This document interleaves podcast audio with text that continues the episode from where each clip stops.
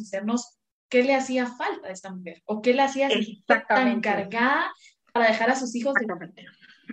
Y que sabes que el suicidio generalmente se empieza a volver como, ah, bueno, se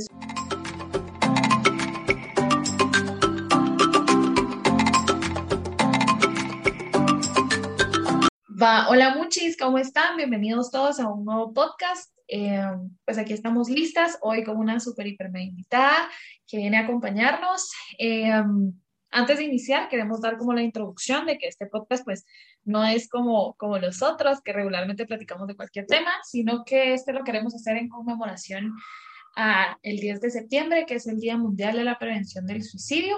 Creemos que pues es un tema bastante complicado de hablar y sobre todo de sobrellevar. Entonces, pues nada, yo soy Luisa Pérez, como ya saben, por ahí está Paola y les abro el micrófono para que puedan platicar más o menos cómo están, cómo se sienten, bienvenidas. Hello amigos, ¿cómo están el día de hoy? Cuéntenme. Eh, sí, sé que puede sonar un poquito extraño el tema del tema de hoy, ¿no? Ya que bueno, es un tema bastante complicado y no digamos que es sensible, pero digamos que no todas las personas están capaces, o vamos a decir, no se les dificulta tanto hablar sobre esto. Entonces, sí, eh, hello, hello, amigos. Les habla Paola. Eh, aquí, como ya había mencionado mi compañera anteriormente, tenemos una invitada, Fiamina. Vamos a ver qué dice ella sobre esto. Cuéntanos, Fiamina, ¿cómo estás el día de hoy? Bien, muy bien, gracias. Pues Sí, como dijo Luisa, yo creo que es un tema súper, súper importante que de cierta manera, no sé, podríamos englobar Latinoamérica, que es el hablar de suicidio es como tabú. No sé si ustedes están de acuerdo con eso, ¿no? Es como, ok, hablas, pero si hablas es porque lo estás fomentando, ¿no? Es como algo medio ilógico, ¿no? Pero siento que sí es necesario hablarlo, no porque lo fomentemos, sino para prevenirlo. Claro, y lo importante que es como ser parte de quizás no solo la persona que lo habla, sino la persona que lo, que lo previene, ¿verdad? Uno no sabe, yo justamente estaba leyendo este, este mismo día en, en uno de los posts que subimos a Amándote bajo que te Insta, eh, el porcentaje de fallecimiento de jóvenes a raíz del suicidio es gigante, es una cifra preocupante muchísimo, muchísimo. Y creo que es importante mencionar el cómo o cuáles creen ustedes que pueden ser las señales, porque sí, podemos saber cómo hablar del suicidio como en sí de, ay, me corto o, me, o me cuelgo, ¿verdad? Pero cuáles en realidad creen ustedes que pueden ser las señales que podemos tomar en cuenta cuando existe algún riesgo de suicidio. Me gustó mucho esa parte que tú comentaste de colgarte, de lo de hacerte daño, ya que bueno, creo que generalmente la gente tiene como esta esta expectativa, digamos, etiqueta de que la persona es como, bueno, es suicida, es suicida solamente si se corta o si se hace daño. Exacto. Pero realmente no, o sea, el tema es incluso que esto nos lleva a otro tema que es muy importante, que es la depresión, ¿no? Eh, esto se muestra en diferentes formas eh, dependiendo de la persona. o sea, realmente uno considera en ocasiones uno piensa que una persona suicida es como uno, lo que uno ve en las películas, ¿no? Este tema de, ay, se usa ropa negra, con capucha, no come, es flaquito, o sea, ¿tú me entiendes? O sea, hay muchos... Exactamente, exactamente, exactamente. O sea, hay muchos temas y muchas cosas eh, que es de suma importancia hablar sobre este tema. con respecto a lo que comentabas eh, tú, Isa, digamos, ¿cuáles son los factores o por así decirlo, cuáles son aquellas señales? Puede decir, en lo personal, he podido identificar, por ejemplo, los cambios de comportamiento de la persona. No sé qué dices tú, Fiamma. Sí, full, los cambios de comportamiento también puede ser que la persona, no sé, hablabas de depresión y puede ser que la persona le dé por dormir mucho o dormir poco o mostrar cambios extremos de humor, eh, rabia, no sé, buscar venganza. En algunas personas se puede dar eso, ¿no? Incluso el uso de alcohol o drogas, que ese es otro tema importante de hablar. Y yo creo que es bastante, la verdad es que es un tema bastante contradictorio, porque muchas veces era lo que yo mencionaba, ¿verdad? Si yo no me cuelgo, entonces no, no, no tengo riesgo de suicidarme. O si yo, por ejemplo, sonrío todos los días, entonces soy feliz, no tengo depresión. sí, que esto va muy como muy englobado a eso. Yo justamente estaba viendo a este tipo de actores que fallecen o que se suicidan y aparentemente están tan felices, ¿verdad? Y que tienen la vida hecha, o sea, tienen dinero, tienen, claro, englobar el concepto de vida hecha creo que es bastante grande, pero esto de si yo me río todos los días, no tengo riesgo de un suicidio. Exactamente, exactamente. O sea, ese tema de que, bueno, si la persona se, ríe mucho, es muy sociable, tiene muchos amigos, no tiene derecho a sentirse triste, no tiene derecho a sentirse depresivo, digamos, a ser una persona con depresión. Generalmente uno a veces considera que es como, bueno, si la persona encanta esa persona porque es súper sociable, wow, tiene miles y miles de seguidores en Instagram, publica una foto, me encanta cómo se ve con su pareja, cómo se lleva con su familia, qué divertido todo, me encanta, yo quiero su vida pero realmente uno cuando se pone a pensar es como no. O sea, por ejemplo, en, cuando uno habla sobre ese tema de las redes sociales, tú no vas a publicar en Instagram, o bueno, de que puedes, puedes, pero creo que no todos tenemos el valor de subir una foto así como, mira, estoy triste. ¿Quién lo hace eso? Nadie lo hace, muy poca gente lo, lo hace. Entonces uno realmente uno dice, bueno, entonces la, la vida de la otra persona es excelente. Viaja mucho, va a restaurantes caros, va a Cancún, va no sé qué playa, va a todos los sitios. Pero entonces, dígame usted, o sea, porque esa persona, por ejemplo, eh, tenga la vida que usted quiere, digamos, que esta vida que uno puede poner en las redes sociales. O sea, si es así es porque no está, no, no está triste. Entonces, otro tema importante que uno puede ver es esto que estabas comentando tú, el tema de los artistas. Por ejemplo, Mac Miller, que él murió, bueno, falleció lamentablemente eh, debido a esto hace aproximadamente ¿qué? cuatro años y yo soy fan de Mac Miller, Gerardo tan vuelta así como Manuel. Entonces, yo me acuerdo que, por ejemplo, cuando él eh, pasó esto de la, ¿cómo se llama esto? De las pastillas y de las drogas y todo eso. Yo me acuerdo que todo el mundo era así como, ¿por qué? ¿Por qué se suicidó? ¿Por qué consume esas pastillas? Aunque él la consume, eso es una señal de que quiere morirse. Realmente no. Eh, se podía ver muchos ciertamente comentarios que la gente hacía como por qué si tenía su vida hecha y por ejemplo con esto de Justin Bieber que pasó algunos años que uno lo vio crecer y era como por qué se está comportando así porque es de cierta manera pero es lamentable ver que nosotros a veces eh, podemos observar la vida del otro y no decir que es perfecta, pero realmente no es así. A veces eh, podemos proyectar esta cara, esta cara de, bueno, estoy feliz, eh, soy lo mejor que hay, a mí me lo maman, yo, wow, yo soy lo mejor que hay. Pero realmente no siempre va a ser así. No sé qué dices tú, Fiamma. Sí, completamente yo siento que también puede ser esto de los estereotipos, ¿no? Ahorita que están hablando de los cantantes, de famosos y no sé qué, de gente artista. Hemos visto un montón de gente suicidándose a la esquina, o sea, wow, ¿no? Es un tema súper serio y la gente solo dice, ay, es que qué bonita su vida, ¿por qué se habrá suicidado? Nadie se pregunta qué le pasó o qué pasaba por su mente o no sé, salud mental, ¿me entiendes?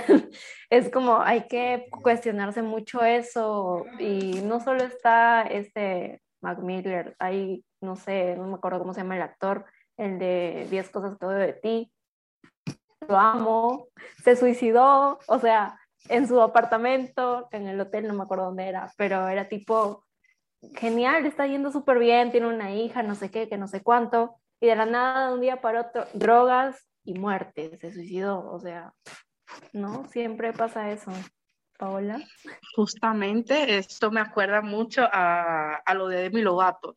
La gente que puede conocer su historia es así como, ¿por qué si ya tenía los 14, 15 años, tenía millones, su primer carro fue un Mercedes, eh, podía pagar todo lo que ella quería, incluso ella pagaba todo el tema de su familia, la casa y todo, y la gente se preguntaba así como, ¿por qué está triste si lo tiene todo, no? Esto se puede ver muchos en, en estos de los casos y también el tema, como estaba comentando anteriormente, el tema de las redes sociales influye mucho. Pero otro factor que influye demasiado que uno pueda tener, no estos pensamientos, digamos, pero como que pueden venir estas pequeñas cosas a nuestra mente, es el de la comparación, que ya lo hemos hablado anteriormente con, con Luisa en otros podcasts y definitivamente nos incentiva, digamos, nos influye a que podamos eh, tener estas cosas, pero es lamentable, ya que en ocasiones podemos lastimar al otro, incluso podemos poner como los sentimientos, emociones de la otra persona en otra perspectiva. Sí, mucho, y ustedes están hablando y tocando puntos bastante, eh, pues, críticos, esto que habíamos hablado de las comparaciones desde podcast atrás, es bastante complicado porque, pues, uno se tiene que adentrar a ese estándar de, bueno, soy 90, 60, 90, soy rubia, soy ojos azules, sí, pero creo que es importante mencionar que, por ejemplo, yo necia con las cifras, pero eh, se da en adolescentes. Y yo, por ejemplo, que tengo una hermana adolescente, creo que es bastante importante pues empezar a tocar este tema del suicidio en las casas, ¿verdad? Porque tú lo hablas, lo pensás, pero, ay, la mamá se asusta, ¿sí? O el papá se alarma. Pero ¿qué sucede en realidad con este tipo de adolescentes eh, que quizás no tienen un acompañamiento? Bueno, en mi caso, por ejemplo, mi familia es pro, pro psicólogos y vamos al psicólogo y mi hermana recibe apoyo y demás pero ¿qué sucede cuando hay adolescentes que no tienen un apoyo y tienen este tipo de sentimientos de quiero acabar con mi vida? No, por ejemplo, no tengo el iPhone 12, que es el que tienen todos mis amigos, y entonces eso me hace sentirme eh, deprimido, eso me hace sentir que no valgo y que no necesito morirme ya. Sí, se llama. ¿Sabes qué pasa, Luisa? Yo siento, hablando de adolescentes, y es, es verdad, pues es donde se da más los suicidios en adolescentes y jóvenes.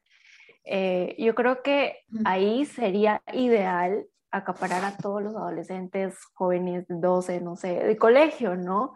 Y psicoeducarlos de cierta manera, agarrarlos, porque, no sé, acá en Guatemala he visto que se da mucho esto de colegios de no sé, eh, estudiantes que se quieren tirar o que les pasa esto, que le preguntan al, a los profesores, me quiero matar, me quiero matar. Y pues es necesario tener en el colegio a uno, a un psicólogo, una psicóloga que le brinde este acompañamiento, ¿no? No, o sea, yo digo, si el profesor o la maestra o lo que sea, el director, no está eh, como si eh, no está en sus cabales, no está eh, para brindarle este apoyo al estudiante, entonces, ¿qué, ¿qué, va a generar, no? O sea, ¿qué le va a dar al estudiante para esas herramientas para que diga, no, no te suicides, ¿no? O cómo lo vas a ver escuchar. Sí, sí, sí. Exactamente. Yo te voy a decir dos palabras que son de suma importancia cuando se habla sobre esto y que se debe tocar tanto en colegios, en institutos educativos como en el hogar. Educación emocional, ¿no? A veces uno piensa en, emociones y es así como, estoy feliz, y estoy triste, ya tú sabes. Y está este tema de que uno, vamos a decir, que etiqueta las, las emociones, ¿no? A veces como que, ay, yo me quiero sentir feliz por siempre. Ah, pero cuando tú te enojado, cuando estás triste, es como que yo quiero que se vaya. No quiero sentirme de esta manera y lo reprimo y me obligo a estar feliz aunque yo no esté feliz. Entonces, este tema de la educación emocional se debe tocar. O sea, yo incluso eh, con el marido mío, con mi sugar, estábamos hablando, estábamos hablando durante estos días de, de, por ejemplo, cómo yo quisiera que sean mis hijos. Y lo primero que yo le dije es que sean emociones. Yo quiero que entiendan sus emociones y que lo puedan expresar. Y se me quedaba así. Yo así con 22 y él casi con 34. Y él así como, ella loca. y así como, hey, sí. o sea, realmente este tema de la educación emocional falta. O sea, falta. Sí, es que casi no lo ven. O sea, tú dices, ok, voy a tener un hijo, le voy a dar vivienda, le voy a dar eh, ropa, le voy a dar educación, que no sé qué, pero nadie se fija en lo emocional, si se dan cuenta. Y eso siento yo. También es como parte tabú, no solo Guatemala, hablando Latinoamérica en general, ¿no? Eso, a eso iba yo, al tabú que existe en la salud mental. Yo eh, tuve la oportunidad de platicar con alguien que me dice, no, es que el psicólogo y el psiquiatra son para locos. Y yo como, ¿what? O sea, estamos hablando de algo, por ejemplo, la inteligencia emocional que lo platicaste, que es re importante el conocer el significado de cada emoción, ¿verdad? Porque uno sabe, hoy estoy gritando porque estoy feliz, y mañana voy a estar llorando porque estoy triste. Pero ¿qué pasa con las emociones de me siento frustrada, me siento agobiada, me siento cansada, estresada, ansiosa? Exacto, que no sabemos el significado concreto de qué es una emoción y decimos, bueno, es que las emociones tienden a ser feliz, enojada, que son las que nos enseñan en preprimaria, ¿cierto? Feliz, enojada, triste, la carita de asco y la carita de sorpresa, ¿sí? Pero no sabemos como que lo que contempla en general todo el el contexto de una inteligencia emocional. Y eso que decías, Paola, pues, pues, yo estoy fuera de este equipo porque no, no tengo pareja, pero me imagino yo que en general cuando uno tiene una pareja también es importante mencionar esto de la inteligencia emocional, ¿verdad? Para poderme ayudar yo misma y poder ayudar al otro y prevenir a todo lo que vamos al suicidio. Porque sí, pues mi pareja me pone triste, me hace sentir mal y eso me dice como, mm, quizás no valga la pena vivir, ¿cierto? No, no sé qué piensan ustedes desde el punto ya más de una pareja. Claro, claro, o sea, yo sí, aunque no lo parezca, que puedo verme bien dark, bien gay, todo bien ruda, pero o sea, si el tema este de las emociones, para mí es de suma importancia. Por ejemplo, ya creo que lo había mencionado también en un anterior podcast, de que yo no soy la persona más, digamos, más expresiva de amor, ¿verdad? Yo no, a mí usted no me va a ver, amiga, te amo. O sea, yo soy, mira, yo soy bien macho, yo estoy de que te compro una vaina y te regalo la verdadera vaina y ya. Literal, o sea, para mí, exacto, o sea, es que así, ¿no? Pues ese tema de las emociones en pareja es de suma importancia tocarlo. O sea, este tema de la educación emocional se debe tocar en todas las partes. Y yo creo que la gente le da miedo tocarlo. Sí. Pero al mismo tiempo que le da miedo tocarlo es ignorancia. Y no ignorancia de que la gente considera de que Ay, tú eres un ignorante y es un insulto. No. Cada persona es ignorante en cierta manera. ¿Por qué? Porque tú no sabes todo el mundo, tú no sabes toda la información. O sea, por ejemplo, yo soy malísima en matemáticas, entonces soy ignorante en matemáticas porque no sé sobre eso, me explico. Entonces, a veces uno quiere ser como este, esta heroína, este héroe, de que, bueno, eh, yo soy la fuerte, yo soy el fuerte. Entonces, como soy, quiero aparentar o me quiero creer este papel de que soy de cierta manera, eh, voy a evitar ciertas cosas. Y creo que esto pasa mucho en el lugar, en educación emocional pasa mucho en esto de que, bueno, los padres, a veces, bueno, además que tocando este tema en generación, creo que estas últimas generaciones somos más abiertos en el tema, ¿o no? Sí, se, ha podido ver. Se ha podido ver. Entonces, antes nuestros padres, y más, por ejemplo, se un poquito más en el, la parte de los hombres, de las machas, que estaba este tema de que, bueno, como yo soy de cierta manera, soy macho, soy la mamá, yo no me puedo ver, mis hijos no me, no me pueden ver triste. Mis hijos no me pueden ver llorar porque qué ejemplo le voy a dar yo, porque tienen que ser fuertes. Entonces, desde ahí uno comienza a sentir culpa, es como mierda. Yo aprendí que yo no me puedo sentir triste ni tampoco puedo tener enojo, porque eso quiere decir que yo soy una mala persona y que yo soy débil. Entonces, dígame usted, o sea, yo me siento triste, yo me siento enojada y yo no lo puedo expresar porque a mí me enseñaron, porque a mí me han dicho, mira, no te sientas de X o Y manera. ¿Qué puedo hacer yo? Sí, ¿Tú me entiendes? Yo creo que eso va de la mano también del, del machismo, ¿no? Eso, eso iba a tocar. Uno de pequeños crecen con la mamá, con el papá, el papá es como ahí muy rígido, ¿no? Y es como, no, ¿por qué lloras? Un hombre no llora, ¿por qué tienes que llorar? Las que lloran son las mujeres, ¿no? Desde ahí, desde ahí creo que, y esto va de generación tras generación, desde hace muchos años, ¿no? Sí, mucho, y sí, que creo yo que es bastante importante, como volviendo al hilo del suicidio, es muy importante como entender esto generacional, porque, por ejemplo, yo en lo personal tengo personas eh, que yo he conocido, quizás, tal vez no son mis mejores amigas, pero, pero he conocido, he sabido de casos donde las mamás se suicidan dejando tres niños, y es ahí donde viene la pregunta de que, que, es muy generacional y que a mi parecer es errónea. ¿Qué le pasa a esta mujer que deja a sus hijos así? Pero en realidad hacemos esta pregunta, considero que deberíamos hacernos qué le hacía falta a esta mujer o qué le hacía tan cargada para dejar a sus hijos. Y que sabes que el suicidio generalmente se empieza a volver como, ah, bueno, si, si tú lo miras en, en, en comunidades ya más eh, rurales, por decirlo así, que es donde generalmente se hace como mucho más show de todo esto. Show es la palabra errónea, pero como mucho más escándalo, por decirlo así. Em, la gente dice como, ah, se suicidó, de plano es porque el marido le fue infiel. y yo como, ¿qué sucede? O sea, ¿dónde queda la inteligencia emocional, el, apoyo que como sociedad tendríamos que dar a estas mamás?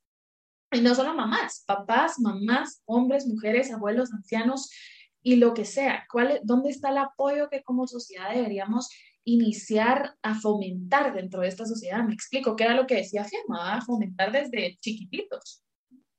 Exacto, ¿dónde está la parte humana que tenemos? ¿Dónde está?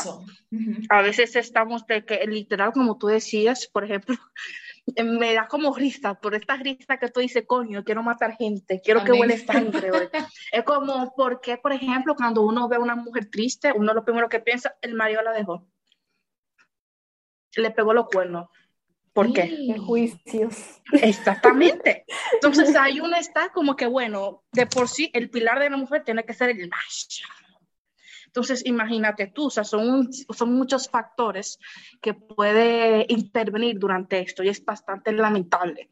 Pero gracias a Dios, a Jesucristo, amén. que realmente, eh, amén, coño, que sí podemos eh, ver un gran cambio y positivo en mi parte, positivo, por lo menos yo lo veo yo, durante nuestra generación, que estamos más abiertos y estamos más disponibles, digamos, para poder hablar sobre el tema, porque antes esto no se daba.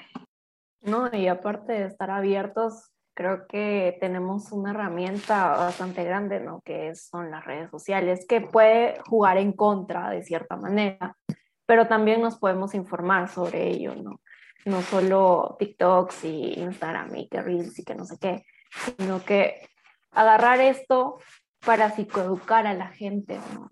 para eh, tener prevención con este tema y no tomar la salud mental como que estamos locos de la cabeza. Eso. Como está el estigma, ¿no?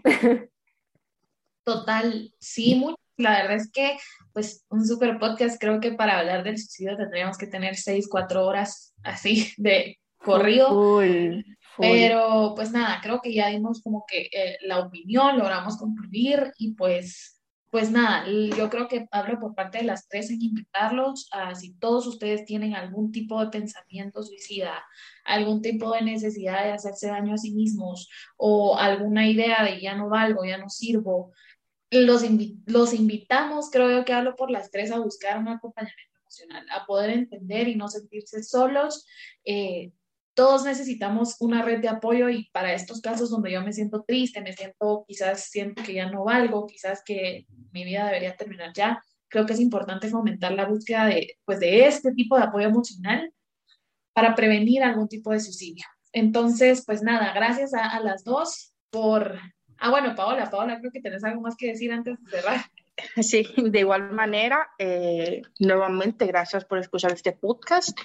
También me gustaría decirles que eh, estamos, como primer punto, hicimos este podcast para, vamos a decir, generar un impacto, generar un cambio positivo en las personas.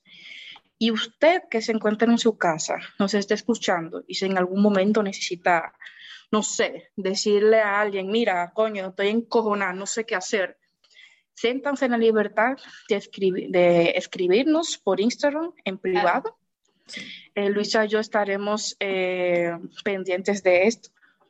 Créame que a veces eh, podemos estar de este lado, Luisa y yo, y en esta fiamma, que gracias por acompañarnos el día de hoy y pueden empezar así como, ay, qué bueno que, que son así perfectas, pero no. cada uno tiene su, digamos que su cruz, su carga, y si en algún momento necesitan eh, apoyo de nosotras eh, para ser escuchadas o escuchados de igual forma, pues hay un machito para un macho que se encuentra por ahí. Estamos disponibles. y de verdad, muchas gracias. Sí, estamos para ustedes. Ajá, demos las redes sociales si quieren ya para ir finalizando. Fiamma, si quieres dar tus redes para que te encuentren. Sí, gracias. No, yo solo para finalizar, pues no solo eh, buscar la página, ¿no? Yo creo que se pueden refugiar en cualquier persona, solo con escuchar estaría súper cool ayudar. Y bueno, mis redes en Instagram me encuentran como fnobile-bajo, con B, por favor, no con V. Bueno, súper, y a nosotros, pues, pues a mí como amándote y un bajo GT y a Paola, pues ya saben por ahí, creo que no les hemos mencionado, pero tienen su canal de YouTube por si quieren seguirla también por ahí. Sube videitos lindos. Súper cool. Exacto, entonces eh, mis ya comentaron ustedes de ellas, las mías son eh, Paola Taveras 2 con V y S en Instagram. De igual forma, muchas gracias por escucharnos. Eh, de igual forma, estamos abiertas para escucharlos.